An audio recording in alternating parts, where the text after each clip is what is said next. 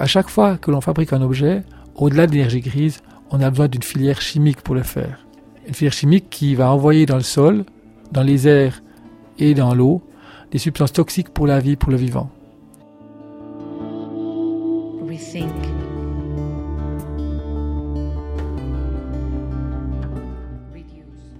Pollution chimique, énergie grise.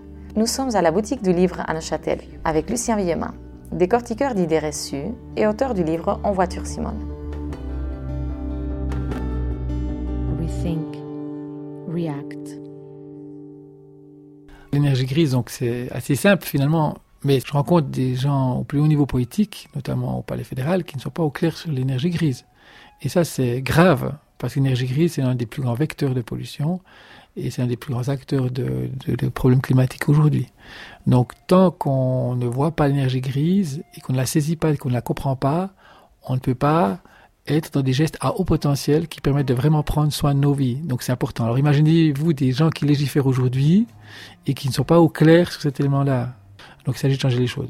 C'est vrai que le petit livre Entre Simone qui est né en 2013, euh, lui me parle de cette énergie grise et bah, c'était justement pour mettre en piste, c'était la première fois qu'on parlait d'énergie grise aussi dans les médias.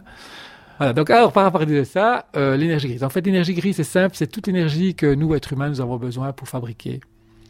À chaque fois qu'on fabrique un objet, on a besoin d'usines pour le faire, des usines qui sont elles-mêmes très gourmandes en énergie, notamment des énergies fossiles, donc qui rejettent en masse du CO2 de l'atmosphère, mais pas que. Ensuite, l'énergie grise, on la retrouve aussi lorsque l'on fabrique un pont, un tunnel, une route, une maison, un trou, même un trou va polluer, parce que pour faire un trou, on a besoin de pelles mécaniques. Les pelles mécaniques sont elles-mêmes bourrées d'énergie grise, parce qu'il a fallu les fabriquer auparavant. Et elles ont besoin d'énergie, donc de carburant pour fonctionner. Ensuite, on a des camions, des camions qui sont eux-mêmes bourrés d'énergie grise parce qu'ils ont dû être fabriqués et qui ont eux-mêmes besoin d'énergie pour fonctionner. Donc tout ça, on retrouve l'énergie grise là-dedans. Et puis ensuite, on a aussi l'énergie grise, on la retrouve aussi dans tout ce qui est transport. Parce qu'une fois qu'on a fabriqué ces objets, et qu'on a construit nos routes, et eh ben on va transporter ces objets sur ces routes. Et là, on a toute une panoplie d'objets roulants que l'on a appelés camions, euh, voitures, bus, etc., qui eux-mêmes sont bourrés d'énergie grise parce qu'il a fallu les fabriquer et qui ont besoin d'énergie pour fonctionner. Donc l'énergie grise, c'est ça, c'est toute l'énergie nécessaire à la fabrication, à l'utilisation, au transport, mais aussi à l'élimination et au recyclage de nos objets. Voilà. Effectivement, il y a l'énergie grise et puis Concernant la fabrication de tous les objets, il y a aussi tout ce qui est euh, la pollution chimique. C'est vrai que l'énergie grise, c'est un des éléments. Ce qu'il faut bien, pour bien comprendre, c'est que finalement, aujourd'hui, vu les urgences climatiques, euh, nous avons une, tendance à focaliser sur le changement climatique. Ce qui veut dire que sur le plan politique, que ce soit en Suisse ou dans les pays occidentaux, on axe nos nos programmes politiques sur ce qui sort des pots d'échappement de voitures, sur ce qui sort des cheminées de nos maisons, et puis euh, le nucléaire depuis Fukushima, mais on dit que le nucléaire, euh, c'est pas de CO2, et là justement c'est très réduit, réducteur comme vision des choses, parce que le nucléaire bien sûr c'est du, CO2, parce qu'il faut fabriquer ces centrales nucléaires. Mhm. Et puis il faut les entretenir et les faire fonctionner. Et que par combien d'énergie grise on aura pour les démanteler donc bien sûr que le nucléaire c'est bourré d'énergie grise, donc et c'est beaucoup de CO2 rejeté dans l'atmosphère. Donc c'est là, vous voyez la différence. Et déjà là, on est très fortement dans quelque chose de différent. Donc, ce qui veut dire c'est ce que j'appelle la première dimension, qui est l'énergie consommée dans le pays, donc ce qu'on voit à travers le pot d'échappement de voitures. Ensuite, il y a la deuxième dimension, qui est l'énergie grise qu'on vient de voir tout à l'heure. Et on est toujours réducteur parce que là, on est toujours axé que sur l'énergie. Donc on est très axé sur l'énergie parce que réchauffement climatique, parce que CO2 rejeté dans l'atmosphère. Mm-hmm. Donc l'énergie grise est deuxième dimension. Déjà dans nos programmes politiques, on en fait fi. Donc ce qui veut dire que nos programmes politiques ne tiennent pas compte de cela. Donc déjà c'est grave et une, une, grande erreur. Et il y a une troisième dimension, parce que c'est clair, euh, si on reste que axé sur l'énergie grise, donc on a des éco-bilans qui nous disent, oui, à partir d'un certain nombre de kilomètres parcourus avec une voiture, il vaut mieux la changer parce qu'elle elle, pollue trop. Mais quand on parle de pollution, de quoi parle-t-on De quelle forme de pollution parle-t-on Il hein, faut voir ce que, de temps on parle. On met beaucoup de choses dans le mot pollution. Et euh, on va nous dire, ben, faut mieux changer de voiture. Bon, ce qu'il faut bien savoir, c'est qu'un éco-bilan, donc ces fameux calculs qui sont là pour calculer l'énergie grise, notamment, notamment euh, sont des estimations. Alors pour un objet simple comme cette tasse ici qu'on a souvent les yeux, euh, ben, on a c'est des calculs estimatifs, l'énergie grise cette tasse, mais comme c'est un objet simple, on peut imaginer que même si c'est estimatif, ça peut encore nous guider et nous montrer la voie à suivre. Mais plus un objet devient complexe, et plus l'estimation devient grossière. à se poser la question à un moment donné, est-ce que ces estimations euh, grossières sont encore à même de nous montrer vraiment la, la bonne voie à suivre? Et ça, je me permets de remettre ça en question. Alors ça fâche un peu, mais c'est important de remettre ça en question. Euh, dans le sens où, euh, moi je prends une voiture par exemple, une voiture, euh, combien de pièces vous pensez pour une voiture? Ça c'est quelque chose qu'on découvre dans le petit livre en voiture Simone où la voiture, on la regarde dans sa globalité. Combien de pièces pour une voiture selon vous Alors bon, je connais quand même la réponse, ah, mais je ne vais pas la dire. 150 et 200 000 composants une voiture. Donc, c'est en moyenne 180 000 composants. Attention, un composant, ça peut être plusieurs pièces. Donc, pour le nombre de pièces, il faut faire fois 3, fois 4 selon le composant. Donc, ça veut dire qu'une voiture, ce sont des centaines de milliers de pièces. Alors, imaginez-vous, on comprend bien qu'à partir de là, c'est pas facile de faire un éco-bilan précis. Donc, automatiquement, nos éco-bilans ne peuvent qu'être euh, approximatifs. Donc, voilà. Mais bon, admettons que ces éco-bilans puissent euh, nous aiguiller. Admettons, on admet, c'est ce qu'on admet actuellement sur le plan collectif. Et ben, moi, c'est là que j'ouvre une troisième dimension. Troisième dimension qui est la pollution chimique. C'est-à-dire qu'il s'agit de bien comprendre, et c'est très important et c'est essentiel, c'est qu'à chaque fois que l'on fabrique un objet, au-delà de l'énergie grise, on a besoin d'une filière chimique pour le faire. Une filière chimique qui va envoyer dans le sol, dans les airs et dans l'eau des substances toxiques pour la vie, pour le vivant. Et plus un objet est complexe, plus la filière chimique est imposante. Donc imaginez-vous pour une voiture, la quantité de chimie qui a été envoyée dans l'eau, dans les sols et dans les airs pour fabriquer une voiture. Imaginez-vous ça. Donc, ce qui veut dire que dès le moment où on comprend cela, on comprend que plus on fabrique d'objets, plus on empoisonne la vie. On déplace le problème ailleurs. Ça veut dire qu'on va te dire, ah, achète-toi une nouvelle voiture parce qu'elle consomme moins, elle rejette moins de CO2. Mais ça, c'est pas une bonne solution. On va, dire à la fin, ah, maintenant, notre ville, elle euh, émet X quantité de CO2, on est super, le meilleur en Europe mais en fait on tient pas compte que ce que tu as fait, c'est motiver une grande partie de tes citoyens à jeter leur vieille voiture qui va être envoyée euh, certainement en Afrique, qui là-bas elle va continuer à polluer, peut-être à la fin de vie devenir vraiment un gros déchet toxique pour l'environnement. Et en plus, ben voilà, le, le, sujet sur lequel tu parles, la production de la nouvelle voiture, qu'est-ce que ça veut dire? En quoi on le traduit, non? Cette pollution chimique, cette énergie grise, et en fait, on, se met l'étiquette de nous, on est des bons élèves, quand pas du tout. On envoie seulement le problème ailleurs pour ne pas dire qu'on est des mauvais élèves. C'est un peu ça, non? Mais tout est dit. Magnifique.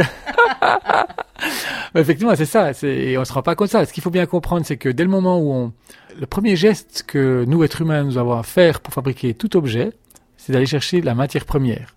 Donc, on va commencer, pour atteindre cette matière euh, première, qui est dans le sol, on va commencer par la déforestation. On va commencer par éradiquer la vie à la surface de la Terre, éradiquer la vie végétale, éradiquer la vie animale et toute la microbiotique des sols pour atteindre la matière première qu'on va commencer à extraire. Et à l'extraction, ben, automatiquement là, on a déjà une pollution. Si on regarde l'aluminium, les extractions de bauxite, c'est terrifiant. On a d'ailleurs un exemple euh, qui était en 2016, si je me trompe, 2015 ou 2016. C'est euh, un bassin de rétention pour une mine de bauxite au Brésil qui a cédé. Et c'est 650 km de, de fleuves qui ont été pollués. Mais 650 km, Imaginez-vous, c'est plus loin, c'est de Genève, Genève à, Marseille, on n'a même pas les 650 km. Donc imaginez-vous ce que ça voulait dire, ce que ça veut dire. Et de l'eau, on retrouve du cyanure, euh, de, du mercure, bref, des choses qui ne sont pas vraiment bonnes pour la vie. Donc on le voit euh, déjà la fabrication, l'extraction, ensuite à la fabrication, comme on l'a vu tout à l'heure avec les entreprises, et puis à l'utilisation, bien entendu. Alors c'est vrai qu'à partir de là, on va nous dire oui, mais à partir d'un certain nombre de kilomètres, euh, il vaut mieux changer. La question qu'on devrait toutes et tous se poser aujourd'hui, c'est de dire, mais, ok, une fois que j'ai fait les kilomètres nécessaires pour compenser l'énergie grise que ma voiture a générée à la fabrication, pour autant qu'on puisse le calculer, mais admettons qu'on puisse le faire, la question qu'on devrait se poser, mais combien de kilomètres supplémentaires je dois faire pour compenser la pollution chimique qu'a générée la voiture que j'ai entre les mains? Alors combien? Eh bien, on comprend que ce n'est pas compensable. Et c'est là qu'il y a une grande différence, la pollution chimique et le CO2, ou l'énergie grise, c'est que la pollution chimique, elle, n'est d'une part pas calculable dans un éco-bilan. On ne peut pas calculer. Ah oui, on peut calculer la quantité de chimie dans un processus de fabrication, mais les dégâts collatéraux que cette chimie va engendrer sur le vivant, ça, on ne peut pas calculer. Ensuite, cette pollution chimique, elle n'est pas remédiable. Une fois que c'est envoyé, c'est envoyé, on ne peut pas revenir en arrière. Contrairement au CO2, où on peut encore euh, changer notre style de vie et acheter moins, euh, réparer, etc. Euh, euh, on peut commencer à végétaliser nos toitures, végétaliser nos façades de bâtiments, euh, remettre de grands arbres dans nos villes, dans nos parcs, préserver les, arbres, planter des arbres à max, et puis surtout aussi sortir du synthétique. C'est-à-dire aujourd'hui nos meubles sont synthétiques, nos l'isolation de nos maisons sont synthétiques, nos vêtements sont synthétiques, nos, stades de foot sont synthétiques, sont du gazon synthétique. Donc on va, on entre synthétique, on est toujours content de pouvoir inventer des choses incroyables parce qu'on a l'impression d'imiter la nature et de faire mieux. Mais en fait, tout ça, ça génère beaucoup d'énergie grise à la fabrication, de pollution chimique également, et puis à la déconstruction. Alors que là, on pourrait remplacer ça avec des matériaux plus nobles, tels que le bois, par exemple. Revenir à des meubles en bois, euh, des meubles en bois, des maisons en bois, et de se dire que lorsqu'on voit un morceau de bois, tel qu'un meuble en bois ou une maison en bois, ce ne pas, il faut pas seulement voir une maison ou un meuble, il faut voir aussi un objet qui, en plus d'être utile, de permettre une utilité dans nos vies quotidien, euh, en plus d'être vivant aussi, parce que c'est un matériau noble, et eh ben, c'est des matériaux qui ont nettoyé l'atmosphère de CO2. Tant qu'on ne brûle pas cette chaise qui est là devant nous, ben, le bois, l'arbre qui a été utilisé pour fabriquer cette chaise en bois, euh, durant sa croissance, a capté le CO2. Et ce CO2 restera bloqué dans cette chaise tant qu'on ne la brûle pas. Et même si on la, on la, brûle, le CO2 que, que ça rejeté, qu'on libérera de cette chaise, c'est du CO2 neutre, c'est-à-dire qu'il n'y avait pas plus de CO2 avant que la naissance de l'arbre sur cette terre. Donc on voit que là, on est neutre et on est bon. Donc euh, on peut inverser la tendance, pas avec la, la pollution chimique. Et d'autre part, la pollution chimique, comme je, l'expliquais là tout à l'heure, n'est pas compensable par l'utilisation d'objets. Ce qui veut dire que j'ai beau faire des millions de kilomètres avec ma voiture, j'arriverai jamais à compenser la chimie, les substances toxiques qui ont été envoyées dans l'eau, dans les sols, dans les airs pour fabriquer la voiture que j'ai entre les mains. Et dernière chose, c'est que la pollution chimique, elle, c'est celle qui tue la vie. C'est celle qui agresse le vivant. Alors que les CO2, lui, n'altèrent même pas l'hygiène de l'air. Donc, vous voyez. Et ça, c'est vraiment important de comprendre. Donc, plus on fabrique d'objets, plus on abîme la vie votre vie à vous, ma vie à moi, notre vie à toutes et à tous. Donc on a intérêt à sortir de cet engrenage de l'accumulation qui nous fait entrer dans une, quantité comme l'humanité n'a jamais connue jusqu'à aujourd'hui. Et c'est bien là notre problème, c'est la quantité le problème. C'est pas de savoir si nos voitures est électrique ou euh, diesel. Bon, c'est quelque part des, des, des différences d'accords, mais si on reste dans inscrit dans la quantité avec des voitures électriques, on aura toujours un problème.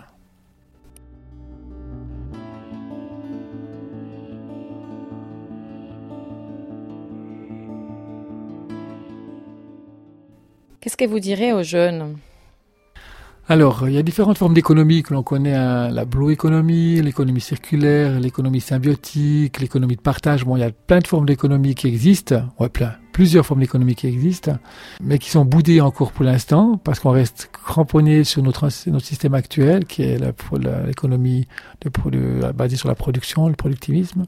Donc, on doit absolument sortir de cela. Et euh, ce qui est important, c'est peut-être commencer à réfléchir. À, en tout cas, c'est ce que je fais de mon côté en tant qu'homme de l'économie euh, qui veut vivre avec son temps. C'est-à-dire que moi, j'ai décidé de vivre avec mon temps. Vivre avec mon temps aujourd'hui, ben, c'est de ralentir, clairement, d'avoir moins, de diminuer le nombre d'objets qui m'entourent au quotidien et d'acheter seconde main.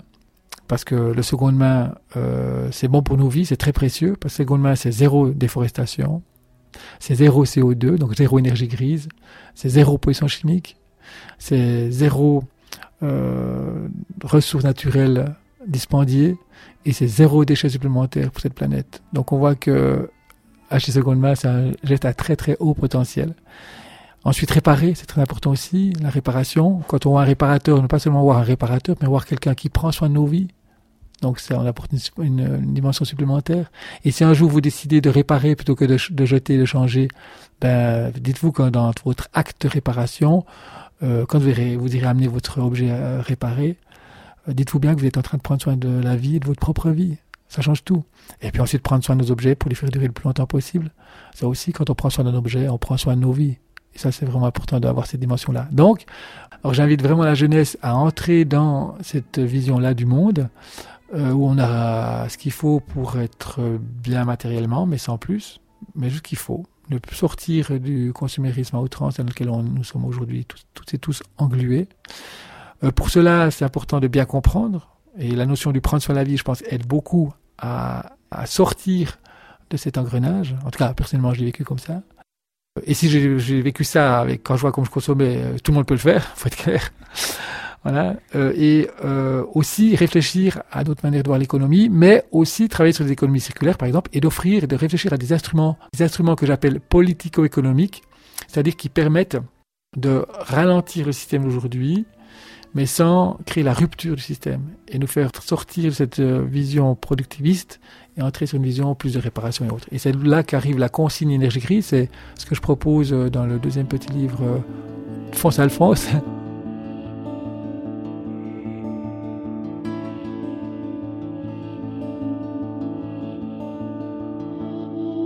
Fonce Alphonse, ce petit livre dont on va parler dans deux semaines. Merci de nous avoir expliqué ce qu'est l'énergie grise. Vous l'aurez compris, c'est pas seulement l'énergie qu'on consomme dans notre quotidien, mais toute l'énergie qui se cache derrière nos objets. Celle que nous avons besoin à la fabrication, à l'utilisation et à l'élimination ou au recyclage. Lucien nous a parlé aussi de la pollution chimique, elle qui n'est pas calculable ni remédiable. Pour terminer, quelques actions à retenir. Sortir du synthétique, acheter deuxième main, réparer et prendre soin de nos objets.